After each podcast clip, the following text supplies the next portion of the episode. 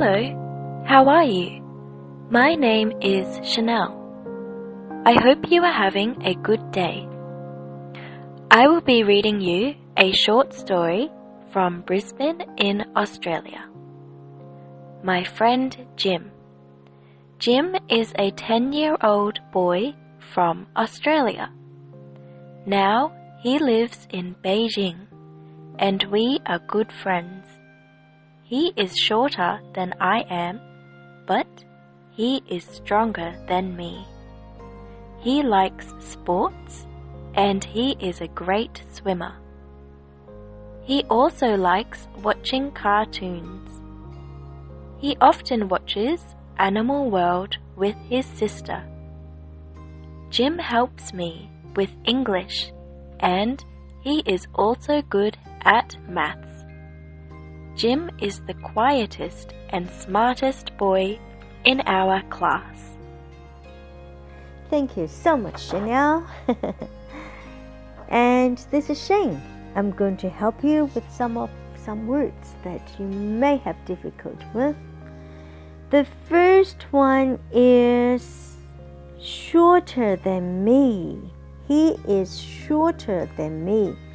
S H O R T short short or short 这个字呢是短也是矮，short shorter shortest 短比较短最短或者是矮比较矮最矮。所以同样的规律在那个 strong 一样，s t r o n g strong strong stronger strongest。我们看看，嗯、um,，He is a great swimmer。我们都知道 swim s w i m swim sink or swim。Swim, 游泳. Swimming. Do you like swimming? I quite like swimming as a sport. 啊、，swim 这个字呢是游泳，游泳。一个人在游泳的时候是一个动作，然后呢，一个动作的后面加上一个 er 或者是 or，就变成做这个动作的人。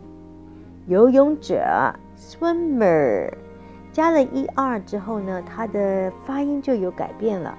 Swimmer swimmer 高音在第一段，如果只是 swim 的话，它没有第一段、第二段，它就只有一段。但一加了 er 之后呢，就变成 swimmer swimmer。He is a great swimmer. 然后呢，加上 er 之前，因为 swim 这个字呢蛮短的 ，it's made up by four alphabets。这个时候呢，加 er，它会需要把这个字的最后一个子音再重复一次，所以就变成 s w i m m e r。这个再重复，这是英文的一个规律。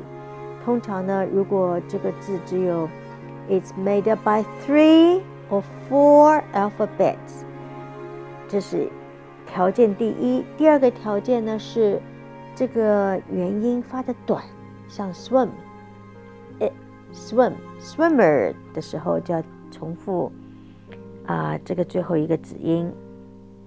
Okay, well, look at this boy. He's the quietest quiet. Be quiet, please.